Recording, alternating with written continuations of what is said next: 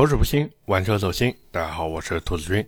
这几天啊是五一假期，不知道各位有没有趁着这个时间呢去 4S 店看看车？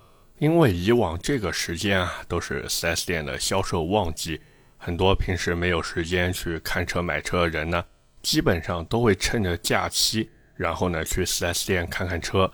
如果这时候 4S 店给的价格还比较到位的话呢，哪怕让客户再等一等提车。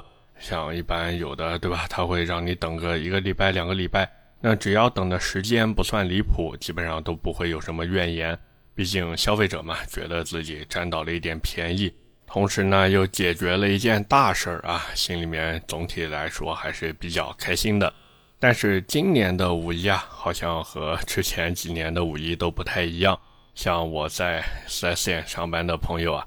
前几天真的已经闲的帮公司老板去寺庙里面搬石像了，就是他们老板也不知道为什么呀，估计是请人推演了一下风水啊，然后呢让店面年轻力壮的小伙子一起去把石狮子从庙里请回店里，毕竟找搬运工是要给钱的，但是找店里面的销售呢，只要花点小钱请他们中午吃顿饭就行了。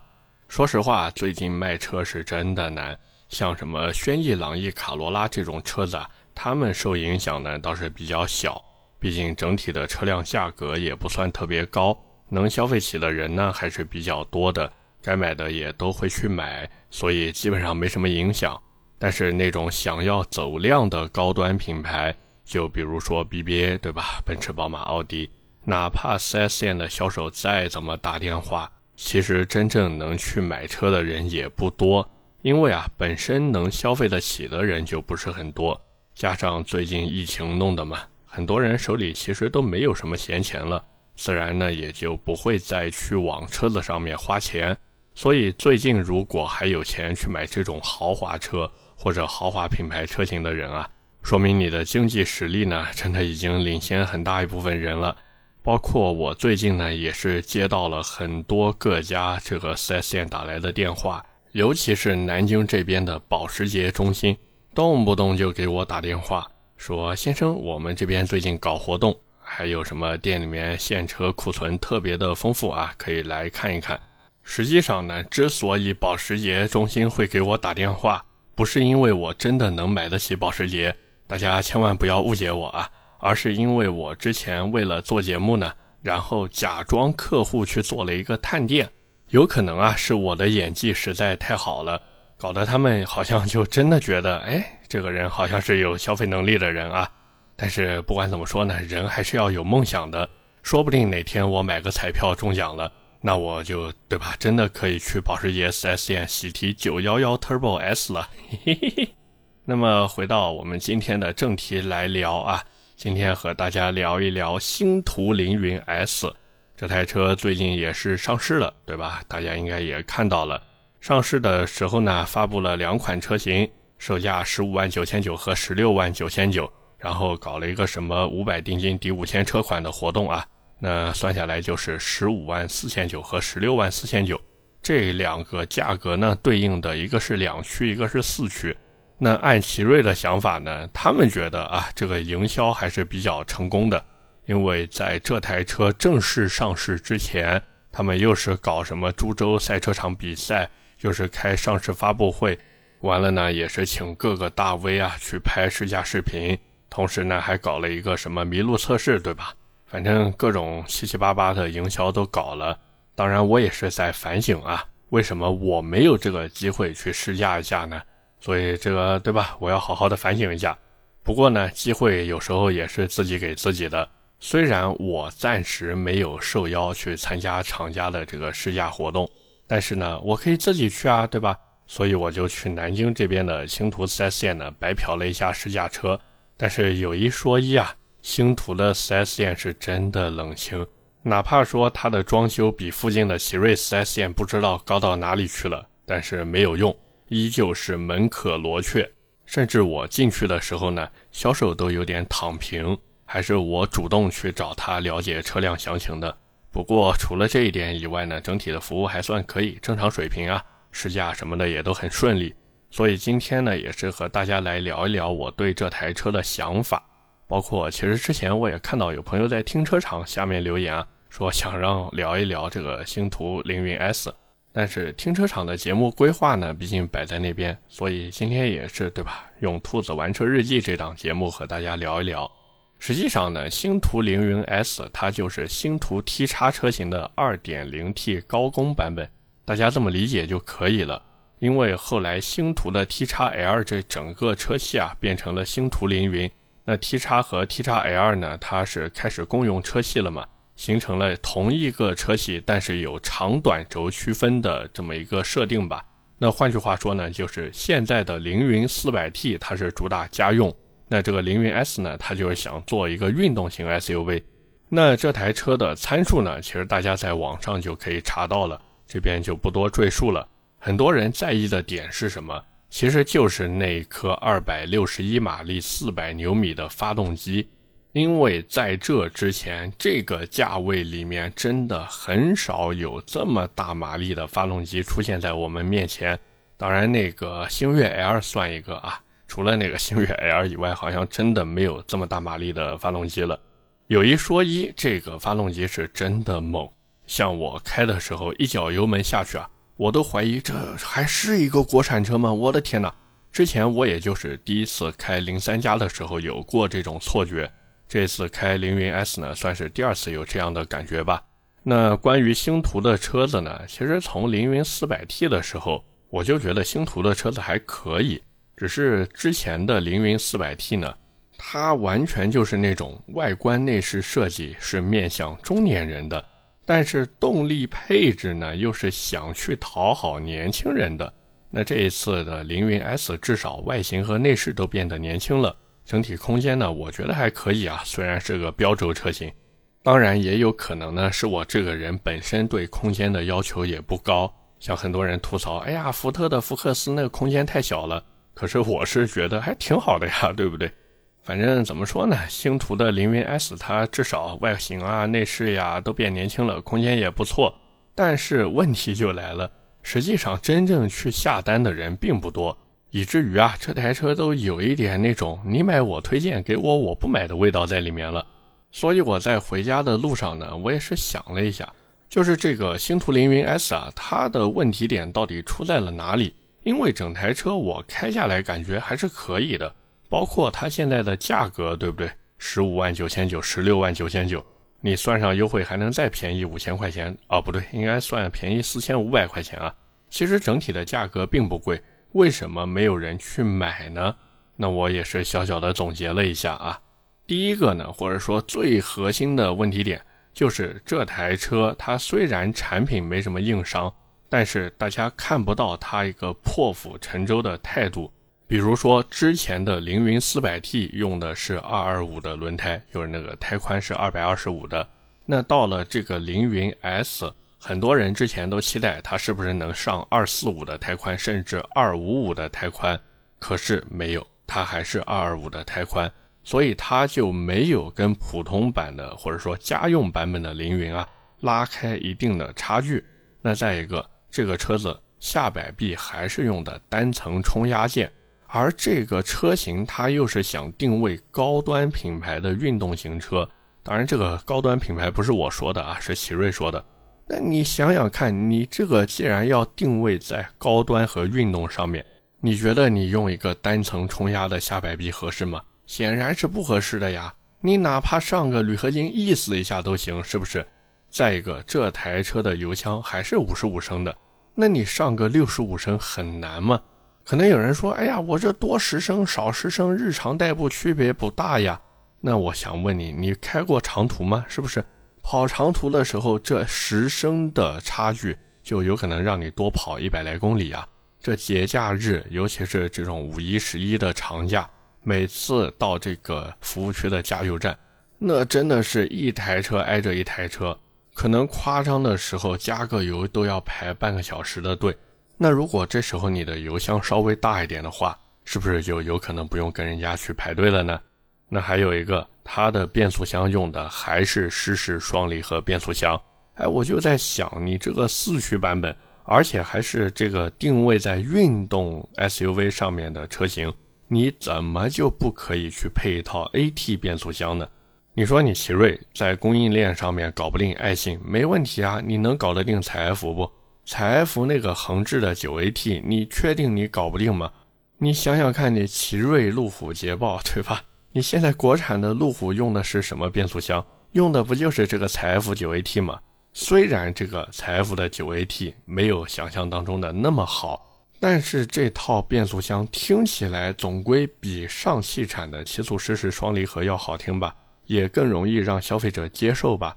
而至于那个车机呢？车机芯片你不用高通的八幺五五没问题，对吧？这个车机反正大多数人也就是听个歌呀，连个蓝牙，对不对？但是为什么你连 CarLife 也不支持呀？那安卓手机的互联 APP 也没有，哎，所以我就真的搞不懂，是不是你们奇瑞的工程师，尤其是车机的工程师，就盯着 CarPlay 在用呢？而且还有那个大灯、隔音、座椅，你和星途揽月保持同一水准很难吗？你都到中型 SUV 了，而且还主打运动，你这个凌云 S 是不是可以玩的再奔放一点？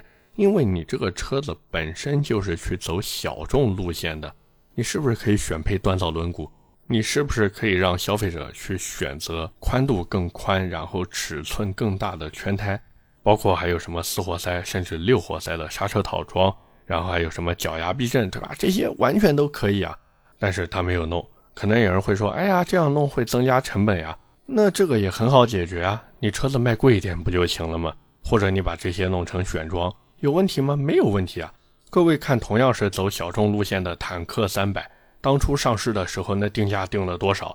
你再看看人家的配置，就这么小众的细分市场能一炮而红，产品力和价格虽然说缺一不可，但是人家敢玩，对不对？你奇瑞敢玩吗？你不敢呀！哦，不对，应该说你星途敢玩吗？你不敢呀！所以说到底，星途它还是在产品上没有想好怎么去往高端走。那再一个，现在星途凌云 S 的营销其实也是有点问题的。你说你搞置换免息二选一可以没问题，但是凌云同时也可以享受这个优惠。那你想想看。凌云四百 T 啊，它本来就是有一到两万的车价优惠了，你再搞一个这个，那算下来价格是不是更低？那好多潜在消费者这观望一圈，你说人家会选谁？所以我真的不知道这个脑残的政策到底是谁搞出来的。那再一个横置的博格华纳四驱，你们在宣传的时候居然能宣传它做到前二后八的动力分配？而实际上，根据理论，这套博格华纳四驱，它的前后动力分配只能做到五十比五十。你现在宣传时候说能做到前二后八，所以这到底是黑科技呢，还是吹牛皮？这个真的超出了我的理解和认知范围了。还有星途现在已经是奇瑞的高端产品了，可能你奇瑞考虑到星途这个品牌呢，所以你定价定的比领克呀、魏派呀这些都低，我可以理解。问题是你这定价还卖不过星越 L，而且最关键的是你和瑞虎的价格也没有拉开，你车机内饰这些能看到的地方还有可能被即将要发布的虎八 Pro 吊打，所以你这个星途到底高端在了哪里？是看不见的底盘，还是说看得见的这些内饰外观呢？那如果说你这个品牌定位还有产品，你和普通系列的这些车型做不到什么实质性的区别，那在奇瑞的其他车型，比方说奇瑞还有更低端的捷途，他们的销量起来以后，而且实际上现在奇瑞的销量已经起来了，那你这个星途的高端不过就是黄粱一梦呀。所以有时候我是真的看不懂星途它到底是怎么给自己做营销的。反正不管怎么说呢，综合来讲啊。星途这车，我觉得它是价格对得起产品，但是呢，并不代表这种车就能卖得好。而且很多人都说奇瑞不会营销，其实我感觉现在奇瑞还挺会营销的，因为大家在网上也能看到各种奇瑞的自来水啊，我暂且称他们是自来水，在网上进行一个吹捧。你说这叫不会营销吗？别闹了呀，这简直就是把消费心理拿捏得死死的。现在奇瑞他把自己理工男或者说直男的人设立得比比亚迪还要稳，就这还不算各种测试和赛道活动，甚至奇瑞现在已经发展到什么呢？有点不服跑个分的味道在里面了。而这呢，也就不禁让我想到了某米啊，就是做手机的那个某米。但是各位想想看，某米的东西它有多少的溢价空间？或者说某米的产品，尤其是那些小家电啊，它能像某森就是做吸尘器的那个某森那样花式收智商税吗？那显然是不行的呀，因为它的品牌调性就在这个地方。哪怕有一天某米说我们要出一个高端品牌，然后卖的价格也不说和某森一样吧，哪怕就是比某森便宜那么一点点，人家依旧会去买某森。因为当一个产品的价格达到一定水平的时候，消费者其实往往宁愿加钱去买更贵一点的东西，他也不愿意去买你这个稍微便宜一点的东西。因为消费者他一方面想着我钱花到这个地方了，那我为什么不去买一个牌子更硬的产品呢？那再一个，他看你的东西看上去啊，包括功能性什么的，跟那个贵一点的东西差不多，甚至一模一样。可是他的心里面就会想，你为什么比他便宜？是单单的因为品牌吗？他就会觉得你是不是在哪边偷工减料了？所以有时候呢，我们也不要说，哎呀，好多消费者不识货呀，或者什么的，因为有的时候消费心理就是这个样子，消费者他就会在自己不熟悉的领域里面呢，去找一些自己能够认知或者理解的点去进行一个理解。所以呢，现在不管是奇瑞还是星途，都要面临这个问题。因为不管是奇瑞还是星途，假如说他只是想去面对普通的消费者，然后奇瑞想让芜湖变成中国的底特律，让奇瑞变成中国的福特，那这没问题，一点问题都没有。可是现在奇瑞想的是让自己变成中国版福特的时候呢，顺便把星途还变为中国版的林肯，那这个问题就大了去了。因为人家林肯之所以能成为高端豪华品牌，它靠的其实不只是价格高，当然价格高也是一个方面啊。那人家也同时是真的能把好东西搞出来呀，而且人家的营销也很聪明。至少各位在国内市场，你想去福特买换壳的飞行家，那是不可能的嘛。所以这就奠定了它最高端产品的一个稀缺性。包括还有换壳的领航员，各位能买到吗？买不到呀。那哪怕有人说，哎，我能买到换壳的冒险家和换壳的航海家，就是福特的那个，对吧？大家都懂啊。那人家林肯也有话说呀，我就是长得比你福特好看，你最起码用眼睛就能看到自己的钱到底花在了哪里嘛。而这一点就是星图没太做好的地方。况且，假如说星图真的想做高端，还是那句话，你价格呢？你配置呢？你完全可以定个高价，然后死命堆配置，就像某米的高端旗舰手机一样，这样完全就可以不受成本限制了嘛。而当星图假如说多次推出有竞争力产品的时候，那人家还会觉得你星图配不上这个高价吗？人家只会期待你星途下一次再来点更给力的东西。那这时候是不是大排量的发动机也可以安排上？你是不是小钢炮也可以安排上？你性能车是不是也可以安排上？那各种可能性立马也就都来了呀。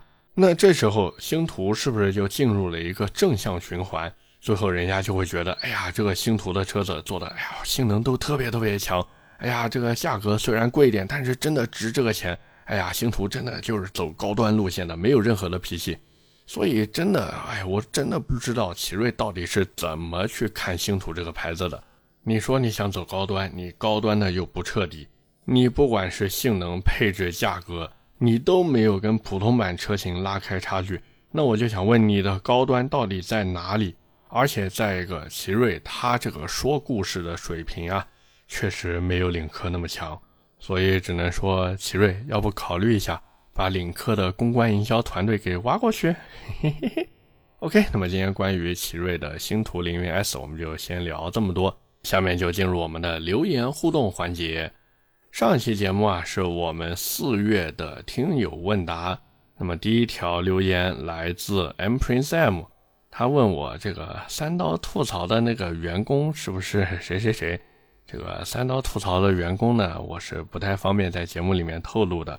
但是从我跟他当时共事的那段时间来说呢，这哥们儿人没什么问题，但是工作态度呢，确实 像三刀说的那个样子，就是不太能接受别人的一些想法或者意见吧。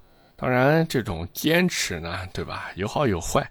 包括这个哥们儿呢，其实当时跳槽到我们本地另一家公司的时候呢，他也是有跟我联系过。然后他去的那一家公司呢，当然我不方便在节目里面透露是哪一家啊。反正他去的那一家公司呢，说实话，我当时就感觉跟他这个工作的理念吧不太符合。因为那一家公司呢，其实它是有一点营销号的味道在里面。那些视频拍的呢，主要就是一些，比方说反转啊、剧情类啊这些东西。那这个哥们儿呢，他其实一直都是想拍那种 Top Gear 或者说 The Grand Tour 那种风格的东西。所以当时他跟我说他去了那家公司以后呢，我就在想他什么时候会离职。那现在这个情况呢，各位听过三道节目的也都知道了啊。反正那哥们儿呢，人品是没有任何问题的，这个我可以拍着胸脯去担保啊。但是这个工作理念呢，对吧？不评价了，好不好？下一条留言来自幺八五五四八三四 JQC，他说：“兔子，我是二二年还是二二款啊？”他就写了一个二二 A 四 L 四零前驱，想刷一阶，推不推荐？有什么品牌建议？